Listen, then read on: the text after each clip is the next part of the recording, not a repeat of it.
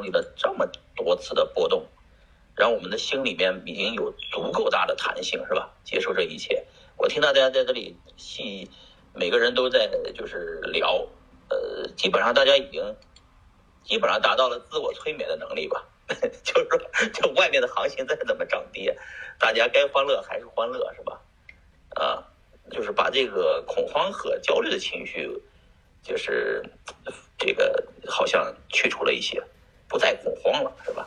就像那个可以抱团取暖的状态，但这是个假象啊，就是每个人还是等静下心来的时候还是会恐慌。你要说我一个人会恐慌，一个人时候一定会恐慌，对。我也恐慌，告诉大家，这么跌我也怕，我能不不怕吗？对吧？你说不怕是假的，能不焦虑吗？也焦虑，那假的。但是装逼的时候来了群里头，看到比自己更惨的，比自己更恐慌的，见多了以后也就心里头有安慰了，都是比上不足，比下有余呗，是吧？那真牛逼的是那些不进这个群里的人，也不说话的人，也默默的也也不看行情的人。就过了多少年了，这币都在冷钱包放着的人，那是真牛逼，是吧？我们也努力向这些人学习，是吧？但是这个短期在群里头看这些消息看多了，你就会受影响，这影响挺大的啊，对吧？你看我孩子们，他们也买买币炒币，他们才不惯性呢，币价跌了，没概念，知道吧？那对樊登举了个例子，那个举例子讲的特别有意思，他说动物是没有死的概念的。就是人是知道自己要死的，所以怕死是人的本性。人怕死，所以就开始积累财富也好，积累这些粮食也好，为自己找个家也好，找个窝也好。但是动物呢，它不知道自己要迎接死亡这件事情，它只是吃饱了喝足了，饱暖思淫欲。就是这是就是他说人类学家分就是分析出来的，人类和动物最大的区别是人类知道自己会会死。为死要做准备，而动物不知道自己哪天就死了，或者他对死没概念，啊，就是当一个狮子吃饱的时候，有一只羚羊从它跟前经过，它都不去扑食的，它不会说是我把这只羚羊再咬着，再咬住储备起来把这个粮食为我明天吃饱，为为为为我明天做准备，它吃饱了它就不不捕猎了，但是人类不会，人类会不停的储备，不停的储备过冬的。啊，有就是，而且他还讲了，人类文明是经过，就是主要集主要集中在这个温带地区，就是有四季的地方。有四季的地方，为什么形成了人类的文明？是因为它有春夏秋冬，他妈的冬天得过呀，得储备粮食啊。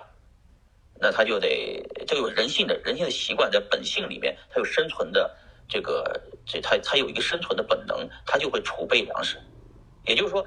大家如果真的要为熊市做准备的话，那你必须要储备，你起码过十个月或者是十十二十个月的钱，别到时候没钱了，你拿着一堆的币还得卖卖币过日子，对吧？你起码得储备好了你过冬的粮食。假如熊市回来啊，所以说人类牛逼就牛逼在了他一直有一个忧患意识，就是过冬的意识。所以说大家有没有过冬意识吧？啊，今天早上我一个大哥跟我打电话，我说你的本金抽出来没有？他说我还没抽呢。他说要不要说呢？我说你呢这种形势下波动波动这么大，你是不是抽了一些本金了？这很重要，你别到时候真的跌到底了，你们又没信仰了，因为他们第一年玩这个东西没玩过嘛。我怕的是他们最后玩到最后了，撑不住了，然后没也没信仰了，才割了自己的这币，是吧？挺没挺没必要的。玩的，就是，就你还记得我我在一个月前拍过一个视频，我说假如比特币跌到了这个一万块钱，你会不会卖房去梭哈？假如狗狗币跌到了五分钱或者一分钱，你会不会去梭哈卖房去梭哈？我还记我记得我发朋友圈我说过，我说我我不会卖房去梭哈，就是他妈的再挣金的挣银子，我也不会卖房去梭哈的。对吧？但是我身边确实最近有人是卖房去说的，我劝都劝不住，是吧？那是他们牛逼，我是不会的。那我是不会，永远不会做到卖房去梭哈的。就是我们挣钱图了，不就是为了有个家嘛，有个房，有有个家嘛？那我马为什么挣钱挣疯了吗？我还去就再怎么抄底，我也不会卖房去做哈。因为我我永远会有足够的现金储备，足够的比特币储备、狗狗币储备，这是我的逻辑。我觉得各位也是这种状态吧，就是你有过冬的粮食没有？如果真的冬天来了，大家还能笑得起来不？起码你冬天的粮食得够吧？别到时候借钱。从昨天到呃今天，已经两个人跟我借过钱了啊！我已经知道有十几个人报了。哟，还有一个还没给你打电话呢。我就说，就是这两天爆仓的人很多，对吧？报的都不是小数，呃，有机构有个人啊，尤其是个人报的挺多的。大家虽然在这里一笑了之啊，在这里互相取暖，我就说过嘛，在这个群里头敢举手说话的，但凡敢举手说话的，都是经历过几次牛熊或者是爆过仓，知道什么是杠杆，什么是爆仓的。啊，反正是远离合约、远离远离杠杆的人吧，才会在这个群里头，就是说两句话，是吧？但是你你知道底下这几百人呢，但凡在底外底下听的人，一定是有人爆了仓的，对吧？你们别在这就还有很多刚进，你们要考虑一下大家的感受，毕竟这个这个状态状就是剧烈波动的时候，有些人不管是做多还是做空都被爆仓了。刚刚对，因为之前。之前那个不是暴跌嘛？大家刚改了方向做空，咣叽就涨上来了，又被爆了，是吧？来回爆，这个来回爆的过程中，大家天天是听，就是现在是惊弓之鸟，知道吧？什么叫惊弓之鸟呢？本来听到弓声还可以飞走的，你们在这里前你们在这笑呵呵的，就是噪音非常大，他就没跑，听到弓声也没跑，下次再听到弓声真射过来了，就把他射死了，你知道吧？所以说也别就是大家就是听众归听众。说话的归说，说话的人无非就是把币存到冷钱包了嘛，是吧？大家是没有这个动力去炒币的，也不敢看。说白了，就是放冷钱包就得了，就管这个币价涨跌呢，不管天下大事关我何事？不管币价涨跌关我何事？不管是吧？大家都这种状态。但是我说你你要考虑一下普通的群众们的，就今年刚进来的人，大家毕竟是刚进来，谁经历过这些事儿啊？他没有经历这个事儿。你就你就说破天，他也是不知道那啥感觉嘛，对吧？大家都是从处男处女过来的，那个事儿你经历之前，你知道个屁呀？你不都是想象出来的吗？你得经历了嘛，得有经历了以后，你才能这个才才能没感觉嘛。现在这这群里面这些老油条们，基本上都是经历了无数次的，然后实在是不举了，硬不起来了，所以他说无感，是吧？不是，并不是说这个他，并不是说他他他他就是说。你所以大家不要说每个人按一个标准来定，大家一样吗？能一样吗？经历了币圈就是好几年的和经历了几个月的人，你就说破天他也听不懂。你说他让他把币存到钱包，到时候真把币跌上屎了，他会来骂你，肯定是。然后币保在天上了，涨上天上也他也不会说单独感谢你，对吧？你能听到的就是一定是这骂声多，感谢的声音少。就像我做这个微博，呃，或者是公开。只公开了很自自自己的很多想法，其实这些想法一定是伤人的。你看，我们公公开就玩狗狗币的时候，那币圈一堆老人在那骂呢，说宝儿你叛变了，你们你们这个推狗狗币，狗狗币起来，我们一个都没有，是吧？叛变了，也有人骂，是吧？那狗狗币现在这么着，比特币跌成这样了，狗狗币也没怎么跌吧。比特狗狗币是从五分涨上来的啊，我从我玩的时候，别人从一分钱玩的，对吧？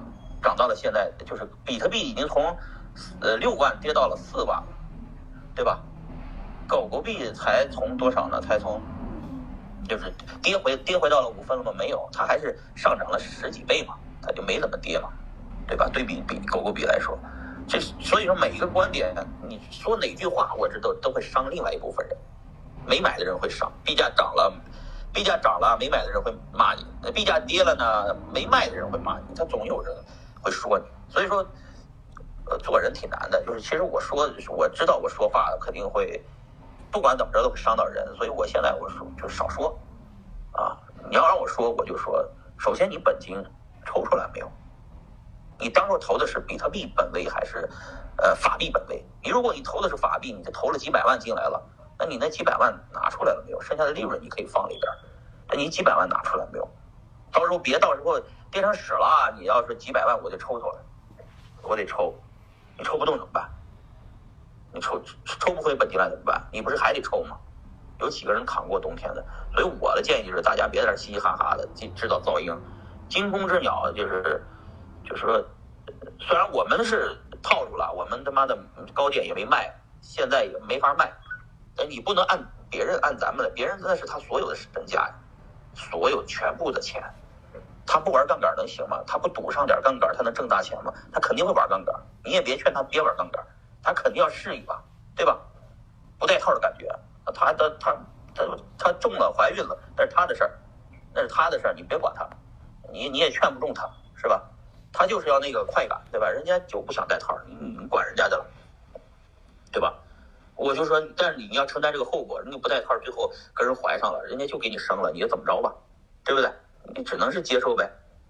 但是 B 圈的结果，你就玩杠杆，你爆仓了，你自己自己要承担这个责任，但是你也有可能暴富，是吧？